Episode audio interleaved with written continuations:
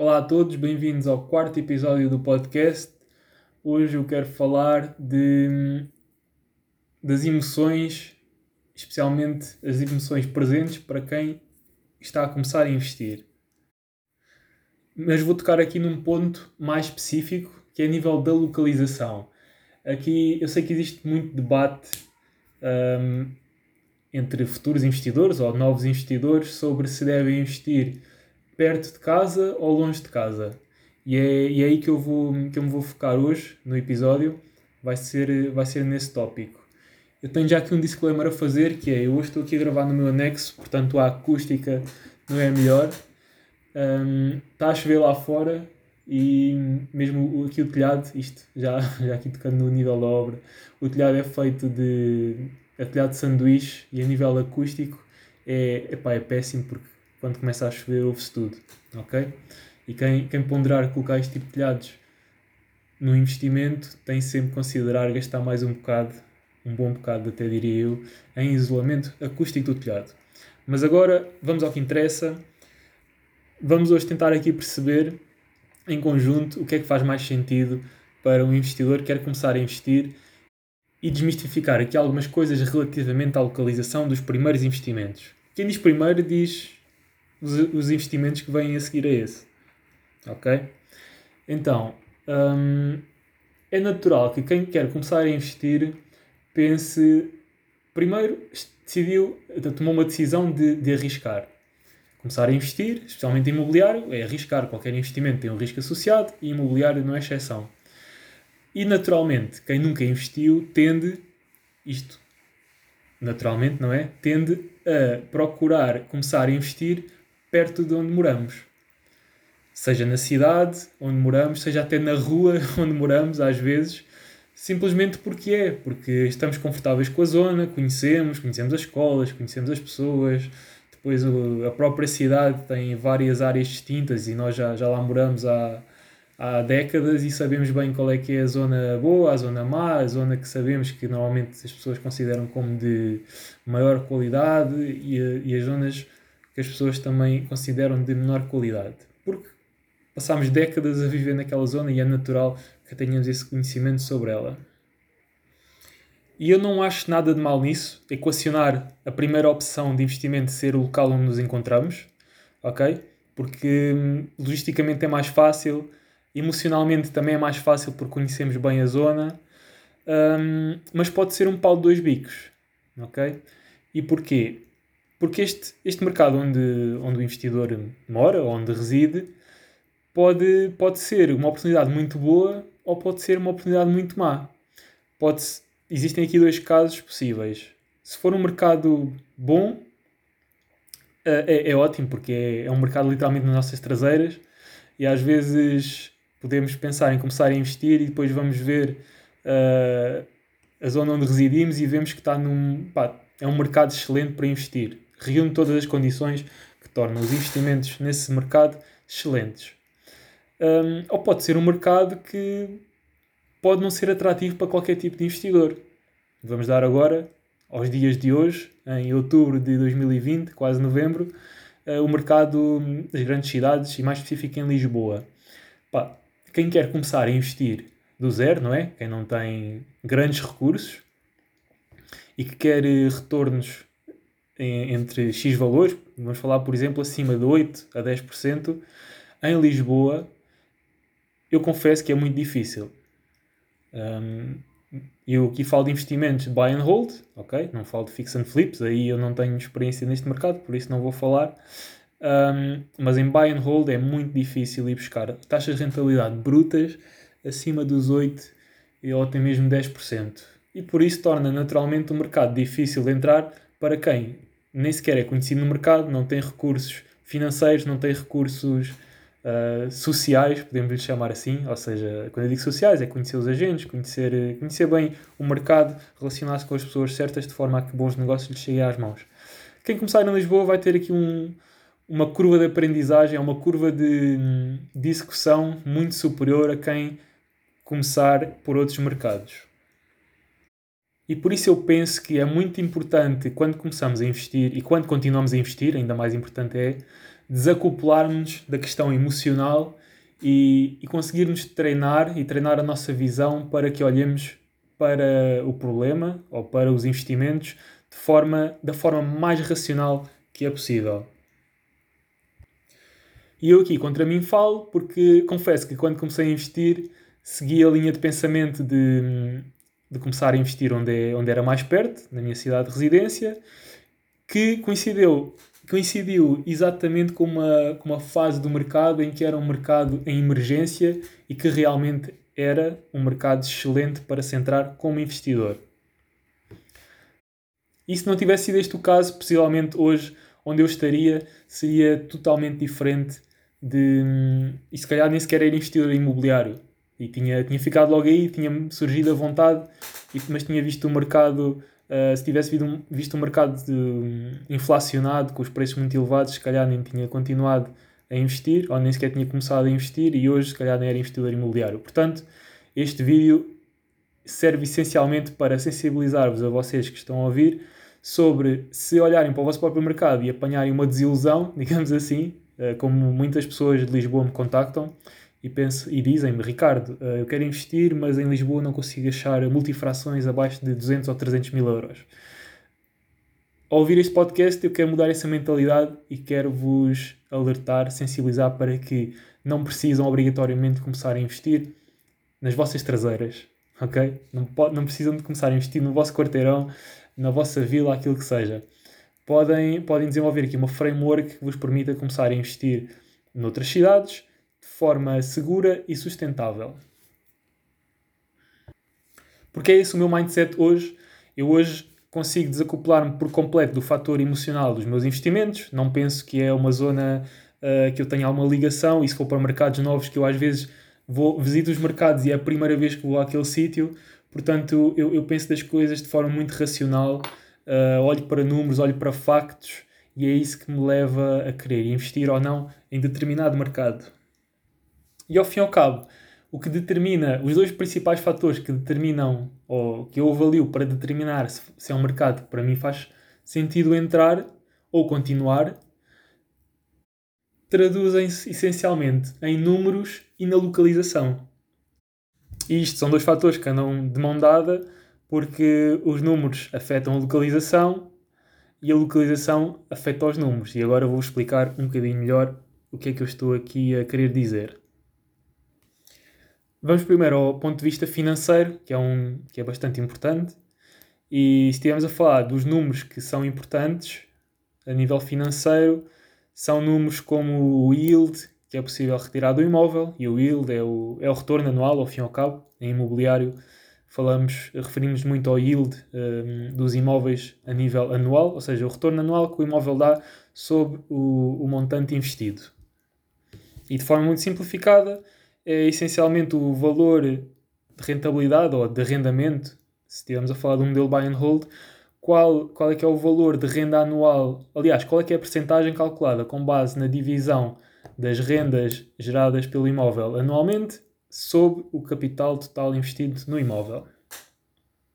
E para conseguir calcular isto, é claro, muito importante perceber quais são os valores praticados no mercado de venda de imóveis e quais são os valores praticados de renda Ou conseguimos determinar com precisão qual é que é, uh, quais é que são os valores praticados no mercado e quais são efetivamente as rendas praticadas no mercado para os vários segmentos, aí conseguimos logo fazer uma estimativa de, de qual é que é o yield esperado naquele mercado.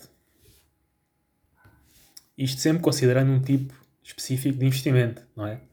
Porque se investimos para uma gama mais alta, vamos ter rentabilidades não vamos ter rentabilidades superiores, isso não é obrigatório, mas vamos conseguir praticar rendas superiores se apontarmos para uma classe mais média ou média baixa, uh, renta, uh, a rentabilidade bruta será, será sempre, ou é, é admissível que seja sempre inferior. E aqui não falta da rentabilidade, mas sim dos rendimentos, ok? Olhamos para a rentabilidade uma taxa de rentabilidade e isso é uma proporção. Aqui estou a falar mais dos rendimentos, ou seja, um, um T1 um, com, com acabamentos normais, com, com áreas normais, se calhar vale 300 euros, mas se for um T1 com áreas superiores e acabamentos de luxo, se calhar já são 450 euros, ok? Os valores de renda são diferentes, mas a taxa de rentabilidade pode não acompanhar este, estes rácios, ok? Porque o T1 de luxo pode ser duas vezes mais caro que, que o T1 normal, no entanto, a renda de um T1 de luxo não é o dobro da renda de um T1 normal. Só para deixar aqui isto claro. E este eu diria que é o principal fator numérico a nível financeiro que é extremamente importante no estudo do mercado para investimento. Agora eu vou aqui transicionar para o fator localização, que, que também tem números envolvidos. Atenção, ok? Nós chamamos de localização, mas a localização é avaliada também, ou pelo menos eu avalio-a sempre também com base em números. Porque imaginem o seguinte cenário: uh, nós temos em Portugal. Portugal é pequeno, mas é grande, não é? Um, nós temos em Portugal imensos sítios, pá, aldeolas, aldeias com pá, uma grande qualidade de vida, não é? Para quem gosta daquele, daquele tipo de vida, com pá, casas com imóveis com excelentes vistas e tudo mais, mas depois os números não, não fazem sentido e, e se calhar não, não compensa ou é muito arriscado investir nesses, nesse tipo de, de segmento. E por isso, quando eu falo aqui dos números envolvidos na avaliação da localização, falo de números como os dados demográficos, tais como o fluxo da população, hum, a taxa de migração da população, tanto para dentro do Conselho como do Conselho para fora, o tecido empresarial, o tecido industrial, um, a, faixa, a faixa etária da população, as infraestruturas um, do local, autoestradas, hospitais, escolas, etc., são, são tudo dados muito importantes que fazem com que, que a localização seja avaliada como boa ou menos boa. E porquê é que eu digo aqui menos boa? Porque este episódio deste podcast, eu estou aqui, tudo que eu tiver aqui a referir é especialmente afeto um, a investimentos para buy and hold. E o buy and hold é investimentos de compra para arrendamento do longo termo, ok? Existem modelos de negócio que podem fazer todo o sentido uh, nestes mercados e aí os fatores podem ser considerados de formas diferentes, ok? Mas neste, neste episódio estamos aqui a focar no mercado buy and hold, o meu favorito, porque eu privilegio o cash flow a longo prazo nos meus investimentos. E esta questão do longo prazo faz também muito sentido porque a nível da localização este, este tipo de dados demográficos são, são dados estatísticos, na maior parte das vezes, uh, são muito importantes para avaliar a, vi a viabilidade do negócio, não só no dia de hoje, como também a longo prazo. Porque quem investe para buy and hold pensa manter o imóvel pá, por décadas ou até mesmo o resto da vida. E é ao analisar este tipo de dados, dados do presente e dados históricos, que permite avaliar se este negócio ou se um negócio em específico é é válido, é viável, será rentável dentro de, de dados parâmetros no longo prazo. Porque, por exemplo, do que é que me adianta a mim fazer um negócio brutal, ou seja, quase que me é oferecido o imóvel e consigo fazer uma casa ou consigo fazer obra pá, super barata, arranjo aqui um empreiteiro top, faço aqui um negócio muito bom e consigo fazer aqui um negócio brutal um, e, e, e, e termino o meu investimento ou faço o meu investimento por um valor muito reduzido do que é que isto me vale no modelo de buy and hold se daqui por 6, 7 anos ou daqui por uns anos existe uma alta probabilidade de ninguém ter interesse em arrendar o meu imóvel naquela localização. Um, não é? Porque existem N loca localizações, ainda, falei, ainda agora falei, em Portugal que, que é possível comprar imóveis extremamente baratos para, para restauro, pá, mas extremamente baratos. Uh, imóveis abaixo de 5 mil euros, por exemplo. Um, mas, mas se eu comprar um imóvel desses e daqui a 5 anos não, não existe ninguém a morar naquela, naquela vila ou naquela aldeia, um, pode, ser, pode ser uma má jogada. Ok? Pronto, eu acho que com esta explicação destes dois fatores dá para perceber o que é que, o que, é que deve ser forma mais genérica, né? porque se aprofundássemos cada um deles este podcast iria durar horas e horas e não é esse o objetivo. Um, mas com, este, com estes exemplos e com estes fatores abordados, localização e rentabilidade e os números envolvidos nestas duas áreas, conseguimos perceber o que é que é importante para determinar se um investimento uh, em buy and hold faz sentido ou não. E eu agora quero voltar aqui à questão principal deste episódio, que é como determinar se um investimento fora da, da nossa zona de conforto uh, compensa ou não. E o que é que faz com que esse investimento compense ou não. Ok? Vamos a isso. Ao pensarmos de forma racional, devemos abstrair de, do desconforto inerente, não é? Que é ir para longe, ter, eh, ter mais horas de viagem quando queremos ir ao mercado onde queremos investir, etc, etc.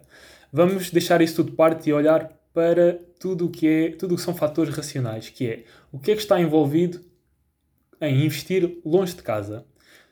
Número um, o tempo, sem dúvida, porque tudo o que tivermos que fazer que envolva ir ao nosso mercado vai demorar mais tempo e inerentemente a isso vai ser mais caro, não é? Porque se vocês vão fazer uma escritura, logo na escritura, um, se fizessem em casa, se fizessem na vossa, na vossa cidade de onde habitam, uh, podiam ir a pé até o notário.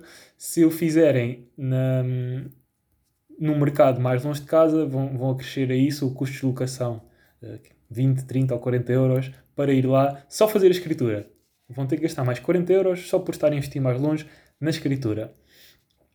E quem diz na escritura diz uh, a conhecer o mercado, porque se vocês não conhecem o mercado onde pretendem investir, provavelmente vão ter que investir em, em deslocar-se lá, conhecer o mercado, passar lá alguns dias uh, de seguida ou isolados no tempo para conhecer pessoas, para conhecer as agências, um, pá, para ter um feeling do mercado antes de começar a investir lá. Isso custa tempo e custa dinheiro. O que é que mais custa tempo e dinheiro?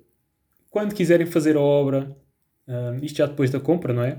Vamos, vamos, vamos ter, ter também, antes da compra até, vamos ter que fazer visitas a imóveis depois quando, quando tivermos os contactos com os agentes lá.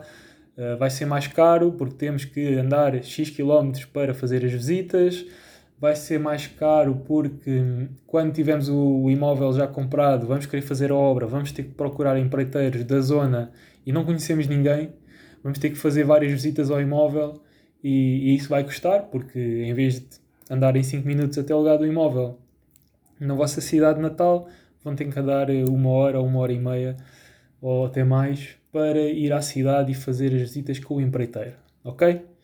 Portanto, Onde vamos gastar mais recursos é a nível de tempo e dinheiro, sem dúvida. E isto são tudo custos que vocês não teriam se investissem no vosso mercado, uh, no mercado perto de vocês, não é? São tudo custos que não seriam feitos, não seriam, não estariam presentes se vocês investissem no vosso mercado, no vosso mercado onde vocês habitam. Agora, eu coloco-vos esta questão. Imaginem que neste processo todo de visitar imóveis, visitar, antes de visitar sequer os imóveis, visitar a cidade, visitar os imóveis, conhecer as pessoas, fazer visitas com empreiteiros, um, ir à obra X vezes enquanto a obra está a decorrer. Imaginem que gastam nisto tudo, ok? Ao longo do tempo, o equivalente a 1000 ou 1500 euros. Ok? E com este valor já dá para ir muitas vezes à cidade, dá para, dá para fazer. Uh, acho que cobre bastante. É um valor que suficientemente confortável para cobrir todo este overhead que é investir longe dos mercados uh, próximos de nós. Se ao integrarem estes custos na aquisição do imóvel, ok? Portanto, imaginem que compram um imóvel por 30 eh, mil euros, uh, vamos fazer aqui 31.500 porque sabemos sempre a priori que vamos ter que gastar entre 1.000 a 1.500 euros nestes custos uh, adicionais por estarmos a investir longe de casa.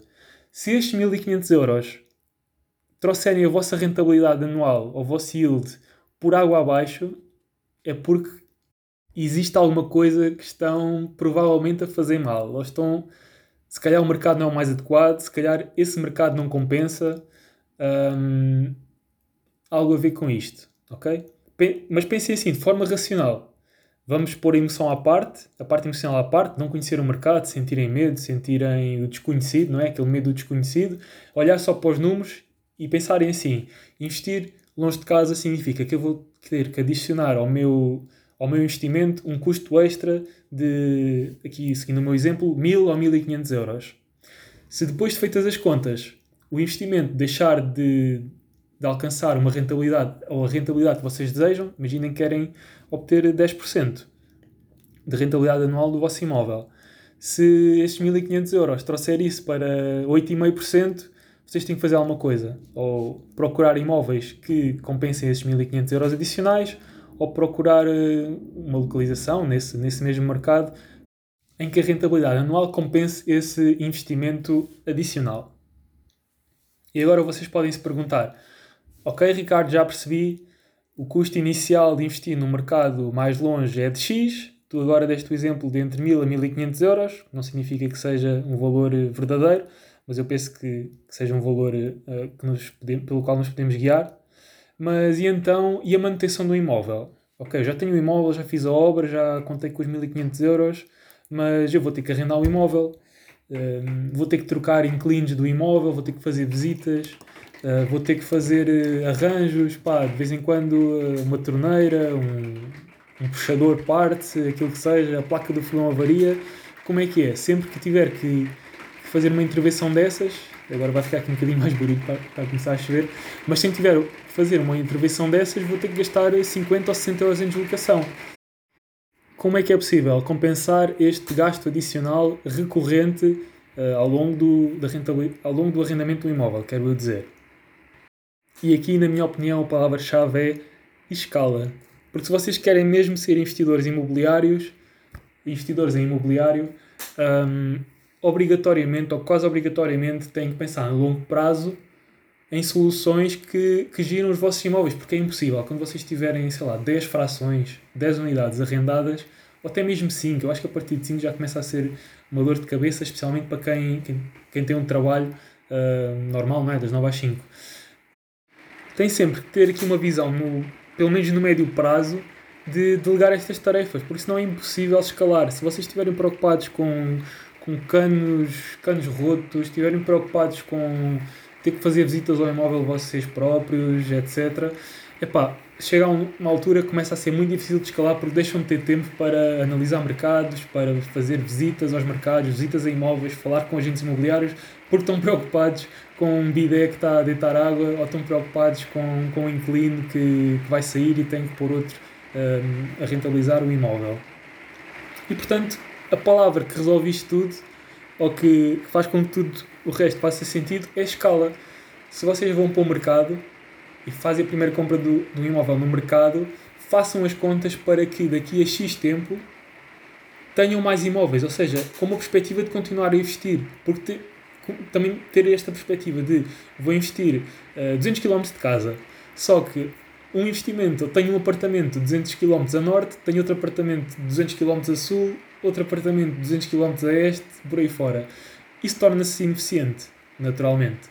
Uh, se for só um apartamento.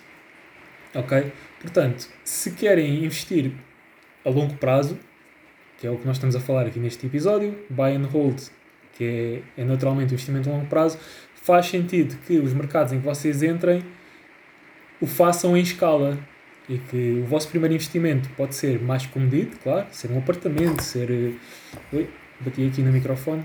Pode ser um apartamento, pode ser um, pá, um, um edifício unifamiliar, uma, um imóvel unifamiliar, mas, mas também pode ser uma multifração e aí quase que matam os dois, que, os dois queijos, quase que matam os dois coelhos com uma cajadada só. Porque ao investir no multifração, e possivelmente eu vou fazer um episódio no futuro a falar sobre este tipo de investimento, ao investir no multifração significa que estão a comprar ao mesmo tempo no mesmo imóvel duas ou mais frações. E aí faz com que a rentabilidade do imóvel potencialmente compense terem uma avença com alguém desse mercado, não é? um responsável nesse mercado, muito, muito, muitas pessoas chamam até mesmo, tem esta denominação que é o super, um, que, que trabalhe para vocês nesse mercado. Seja uma pessoa que toma conta, que trata de, de fazer visitas, de, de quando o inquilino tem uma queixa ou, ou passa-se alguma coisa, é essa pessoa que vai lá, vai lá porque essa pessoa mora nesse mercado e, portanto, reduz bastante os vossos custos. Ok? Eu penso, penso muito assim. Hum, pá, eu acho que, era, acho que era isto que eu tinha para vos dizer hoje. O principal objetivo deste episódio é, apresentar-vos os, os fatores racionais uh, que, que influenciam a escolha do mercado e como devem treinar-se para pensar neles de uma forma, com uma forma ou com muito mais peso do que os fatores emocionais.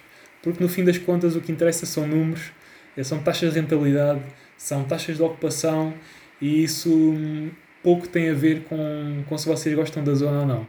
O mercado é que tem que gostar da zona, o mercado é que tem que ser estável e isso traduz-se em números. Ok? Isto hum, era o que eu vos tinha para dizer.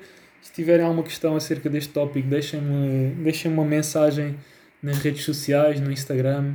Um, deixem, deixem, mandem-me um e-mail também, hello.ricardomatos.me um, e vemos no próximo episódio.